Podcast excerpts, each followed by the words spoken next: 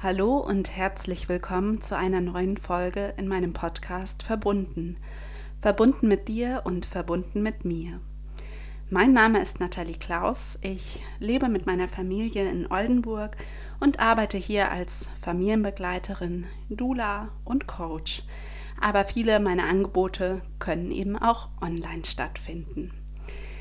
In der heutigen Podcast-Folge möchte ich euch erzählen, warum ich denn Stillberaterin geworden bin. Und da spielt auch ein bisschen mit rein, warum ich noch die Zusatzfortbildung zur formularen Säuglingsernährung gemacht habe, also zur Flaschenernährung, zur künstlichen Milch, weil das, finde ich, auch ein ganz wichtiger Punkt ist. Die Folge zur, ähm, zum Notfallmanagement quasi nach einem Trauma, nach einer belastenden Situation, die ich euch versprochen habe, die wird es auch noch geben, nur eben nicht in dieser Woche, denn ich wurde gefragt, ob ich darüber berichten kann, warum ich überhaupt Stillberaterin geworden bin. Also ich werde euch erzählen, warum ähm, das für mich wichtig war, wie meine eigenen Erfahrungen mit meinen Kindern waren und wie ich die Ausbildung zur Stillberaterin wahrgenommen habe und werde euch von ein paar Fortbildungen berichten, die ich in dem Zusammenhang absolviert habe. Und dann fange ich jetzt vielleicht mal mit der Stillzeit meines großen Sohnes an, weil das ja einfach der erste wichtige Punkt war, beziehungsweise meine ersten eigenen Erfahrungen mit dem Stillen.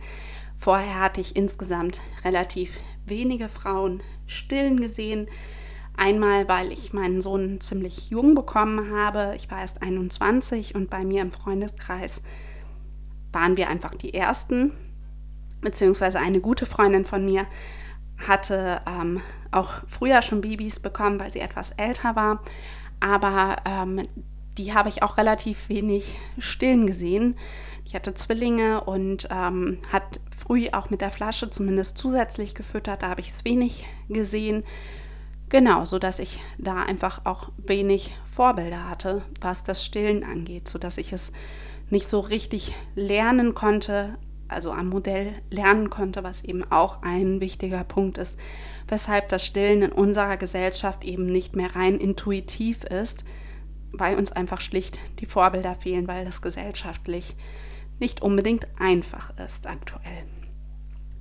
Mein Sohn wurde also geboren und mir war eigentlich klar, ich möchte stillen und bin auch davon ausgegangen, das wird alles ganz problemlos funktionieren. Das hat auch bei uns tatsächlich ziemlich problemlos funktioniert am Anfang. Wir hatten nur einmal im Krankenhaus damals die Situation, dass er nachts sehr hungrig war bzw. sehr unruhig war. Und da hat mir eine Krankenschwester eben sehr schnell angeboten, oder ja, mir empfohlen, doch ein bisschen Prämilch dazu zu geben. Es stand eigentlich gar nicht ähm, zur Wahl für mich. Sie hat das einfach geholt und es war dann klar, dass er das braucht und ähm, bekommen soll. Das hat er dann über die Spritze bekommen. Ähm, danach hat er allerdings erstmal keine zusätzliche künstliche Prämilch bekommen.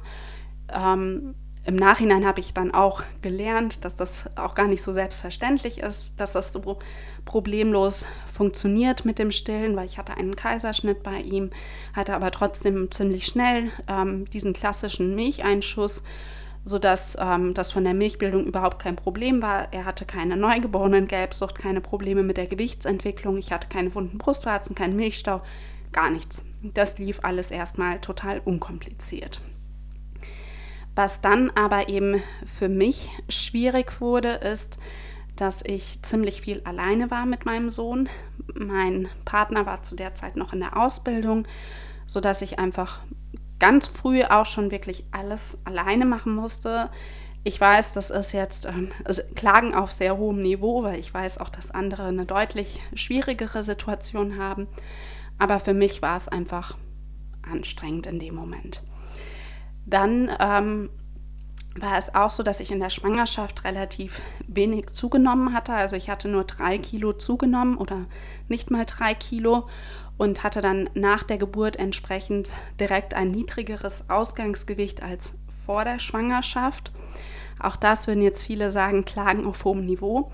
Aber ich habe dann relativ schnell deutlich weiter abgenommen, sodass ich im Untergewicht war und einfach das Gefühl hatte, ich habe viel, viel, viel zu wenig Kraft für den Alltag. Ich bekomme das nicht gemeistert, war platt, war müde. Und ähm, das kam natürlich auch mit daher, dass ich nicht zum Essen kam oder nicht an das Essen gedacht habe, weil man mit Baby ja doch auch schnell mal mit anderen Dingen beschäftigt ist. Und dann habe ich im Kontakt mit meiner Hebamme eben dann auch entschieden, zumindest etwas zuzufüttern, das Stillen etwas zu reduzieren, damit ich einfach wieder etwas zu Kräften kommen kann. Was aber auch eine Entscheidung war, die ich im Nachhinein zum Beispiel nicht mehr so treffen würde, wäre, dass wir mit drei Wochen schon begonnen haben, einen Schnuller einzuführen wo ich im Nachhinein weiß, dass das ja einfach auch ganz viele Schwierigkeiten mit sich bringen kann und wir von Glück ausgehen können, dass es keine Schwierigkeiten gemacht haben. Aber da hätte ich mir im Nachhinein einfach sehr viel mehr Aufklärung gewünscht, was die Vorteile, aber auch eben was die Nachteile von einem Schnuller, von einem Beruhigungssauger sind. Da sind wir ziemlich ja, blind rangegangen und haben uns da überhaupt keine Gedanken gemacht, dass es eben auch Schwierigkeiten mit sich bringen könnte, ähm, den so früh einzuführen.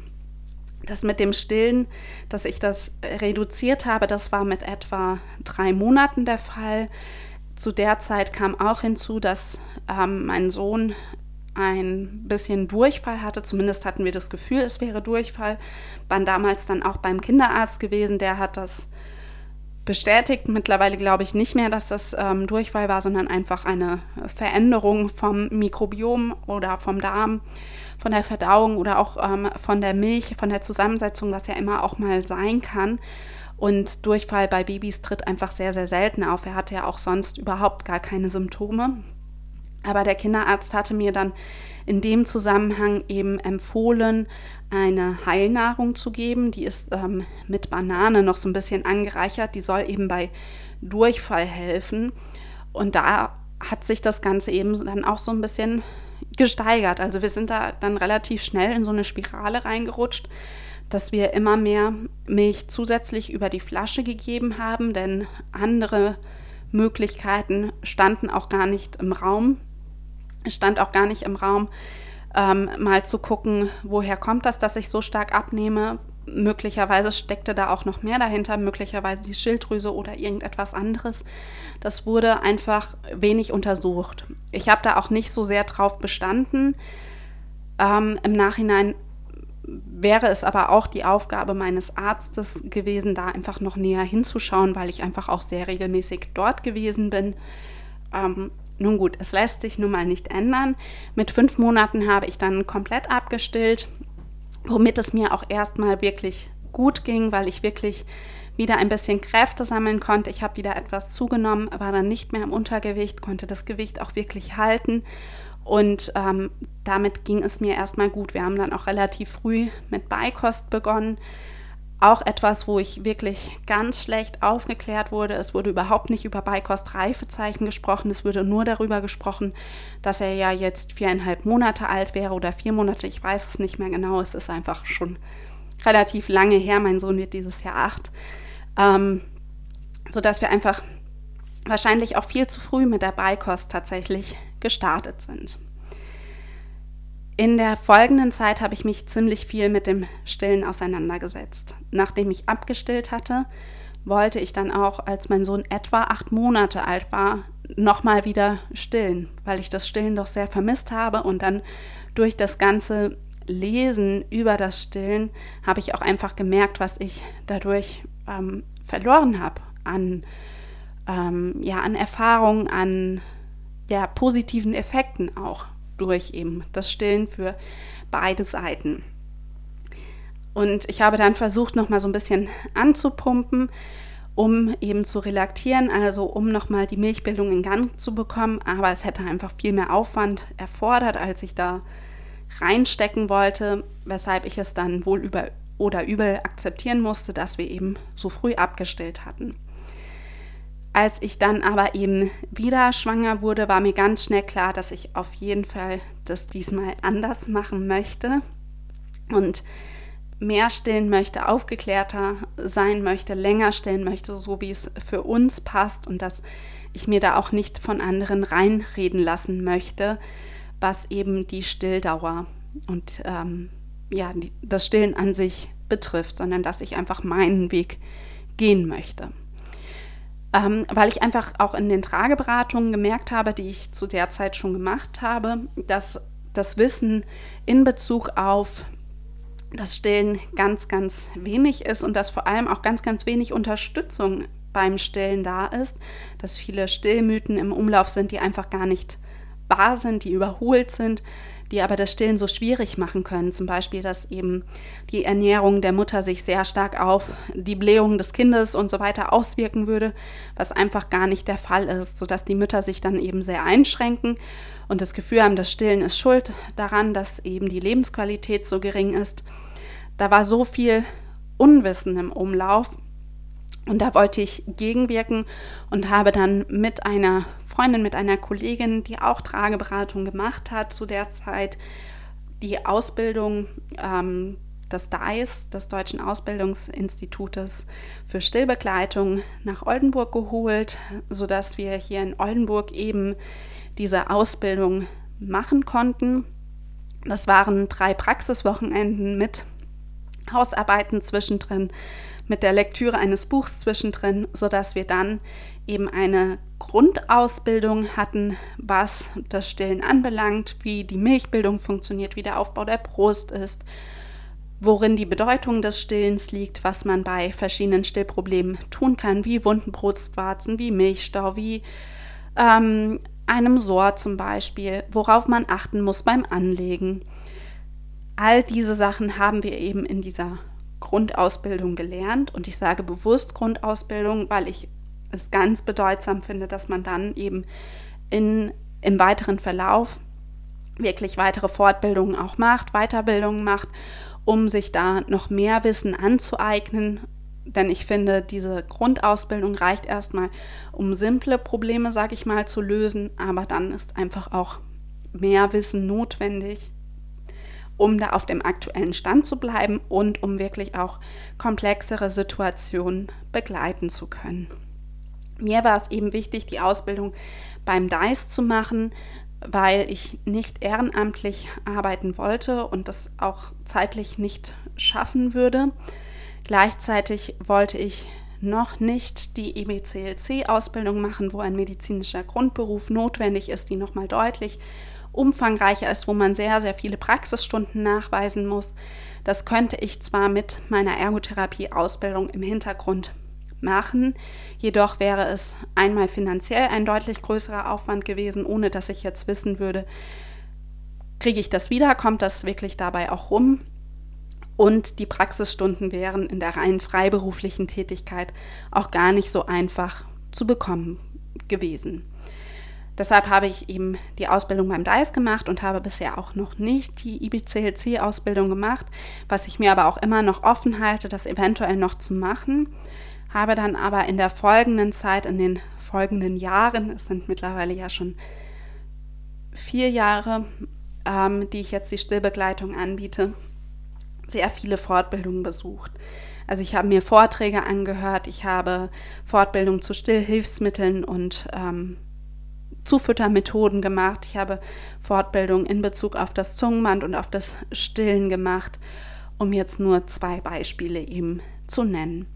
Dann habe ich aber eben auch noch die Fortbildung in Bezug auf die formulare Säuglingsernährung gemacht, weil ich merkte, dass da einfach unglaublich viel Unwissen auch in diesem Bereich wieder vorhanden ist.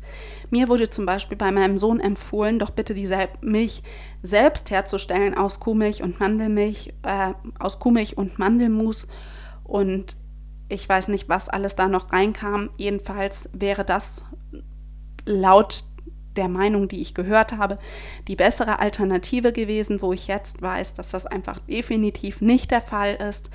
Und auch diese ähm, Mythen, dass ähm, Rühren besser wäre als Schütteln, damit nicht so viel Schaum gebildet wird, auch das ist einfach alles vollkommen überholt. Und da finde ich es ganz wichtig, auch hier eben aufzuklären, ähm, beraten zu können, welche Zusätze in der Milch sind wann sinnvoll, worauf muss ich bei der Zubereitung achten, worauf muss ich beim Füttern an sich achten, dass eben mein Kind gut unterstützt ist, welche Alternativen zu Füttermethoden gibt es, wenn ich stillen möchte, ähm, um eben nach Möglichkeit eine Saugverwirrung zu vermeiden. Auch da wird ja einfach, wie ich ja auch schon sagte, von meinen eigenen Erfahrungen viel zu wenig aufgeklärt. Und so wollte ich einfach ein gutes Gesamtpaket anbieten. Ich habe dann eben auch noch die Beikost oder eine Beikost-Fortbildung gemacht, um auch diesen Bereich zumindest in den Grundzügen gut abdecken zu können. Zu vielen dieser Themen wie Stillbasics oder ähm, Zufüttern und Formulaernährung, genauso wie zur Beikost, findet ihr übrigens Online-Kurse auf meiner Seite, falls ihr da einfach Bedarf habt, noch mehr Informationen zu bekommen. Ähm, nach dieser Grundausbildung zur Stillberaterin beim DICE, zur Stillbegleiterin, habe ich dann eben meine Tochter bekommen, kurz danach. Ich war schon ziemlich hochschwanger, als ich ähm, die Ausbildung beendet habe. Und bei meiner Tochter habe ich einfach gemerkt, wie leicht das Stillen wieder sein kann. Ich hatte auch bei ihr, genauso wie bei meinem Sohn, überhaupt keine Probleme. Ich hatte aber auch ein ganz anderes Wissens-Backup. Also ich hatte ja viel mehr Wissen im Gepäck schon, wie das Stillen ablaufen soll, worauf ich achten muss, und ähm, dass ich wirklich auch genug essen muss, dass ich gucken muss, dass ich für mich einfach bei Kräften bleibe. Und so habe ich zum Beispiel in dieser Stillzeit gar nicht so arg abgenommen. Ich habe einfach diesmal viel besser auf mich geachtet, habe geguckt, dass ich mir auch Unterstützung suche, wenn ich sie brauche. Die Unterstützung ging jetzt gar nicht in Richtung Stillen, sondern einfach, dass ich im Alltag so ein bisschen Unterstützung habe, wenn ich sie brauchte. Und bei meiner Tochter war es dann so, dass ich dementsprechend nicht so früh abgestillt habe. Wir haben ganz, ganz lange gestillt. Ich hatte nie wirklich Probleme, muss ich ehrlicherweise sagen. Ähm, ich hatte mal einen mini kleinen Milchstau, der aber super schnell wegging und wo ich auch genau weiß, woran es lag. Das war bei mir immer, wenn ich viel Stress hatte, dass dann ein leichter Milchstau entstanden ist. Aber der war schnell weg und das hatte ich vielleicht zweimal jetzt in der Stillzeit. Wir haben sehr lange gestillt und haben das beide sehr genossen. Was bei ihr der einzige Punkt war, wo es mich irgendwann gestört hat, war das Stillen nachts, weil sie sehr viel gestillt hat und ich das Gefühl hatte, für sie ist das Stillen einfach nur die Brücke, um in die nächste Schlafphase wieder zu finden. Und das hat mich in dem Moment gestört. Da war sie etwa zwei Jahre alt oder zweieinhalb, vielleicht war sie auch anderthalb, ich weiß es nicht mehr genau. Und da hat sie aber vielleicht achtmal nachts noch gestillt, um eben wieder in die nächste Schlafphase zu finden. Und da war ich kräftemäßig ziemlich am Ende. Ich war einfach nur noch müde, dass ich gesagt habe, ich möchte jetzt nachts abstellen, ich möchte nachts nicht mehr stillen, ich möchte nachts einfach ein bisschen mehr Pause haben und wollte ihr dann eben anders helfen, in die nächste Schlafphase zu kommen. Das hat nach einigen Nächten, die sehr, sehr anstrengend waren, die, wo ich sie begleitet habe in ihrer Wut, in ihrer Traurigkeit darüber, dass sie jetzt nicht stillen durfte, ähm, dann hat es tatsächlich gut funktioniert. Das ist nicht immer so, dass es dann auch entspannter wird beim Schlafen. Manchmal ist es auch dann erstmal noch schwierig beim Schlafen. Für uns hat es die Situation entspannt, weil ich auch definitiv wusste, dass sie in dem Moment keinen Hunger hatte, dass sie in dem Moment einfach nur in die nächste Schlafphase kommt und sie sich ähm, das kannte, dass sie dann durch das Stillen wieder reinkommt.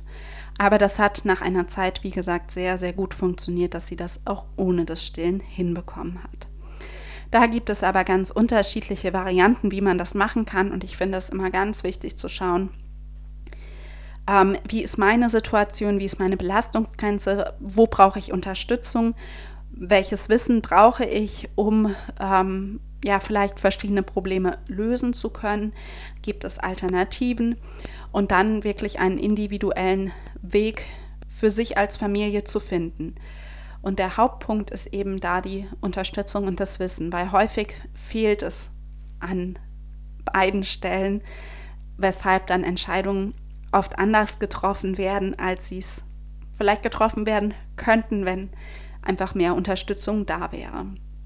und wenn die Vorbilder da wären, weil wenn wir einfach viel mehr sehen würden, wie normal das Stillen auch einfach sein kann, wie einfach es funktionieren kann, wenn wir sehen würden, wie Probleme gelöst werden und gleichzeitig auch hören würden, Probleme sind da und sie sind normal, aber sie können gelöst werden, weil häufig ist es so, ja, das Stillen wird schon funktionieren und es wird so entweder ganz wunderbar beschrieben, ohne jegliche Probleme oder in diesen Horrorszenarien in Anführungszeichen, wo man sagt, ja gut, ich musste abstellen, weil es war einfach eine Katastrophe. Aber so dieses Überwinden von Problemen höre zumindest ich sehr, sehr selten. Und das ist auch das, was ich einfach in meinen Stillbegleitungen mitbekomme, wo es einfach sehr schwierig ist.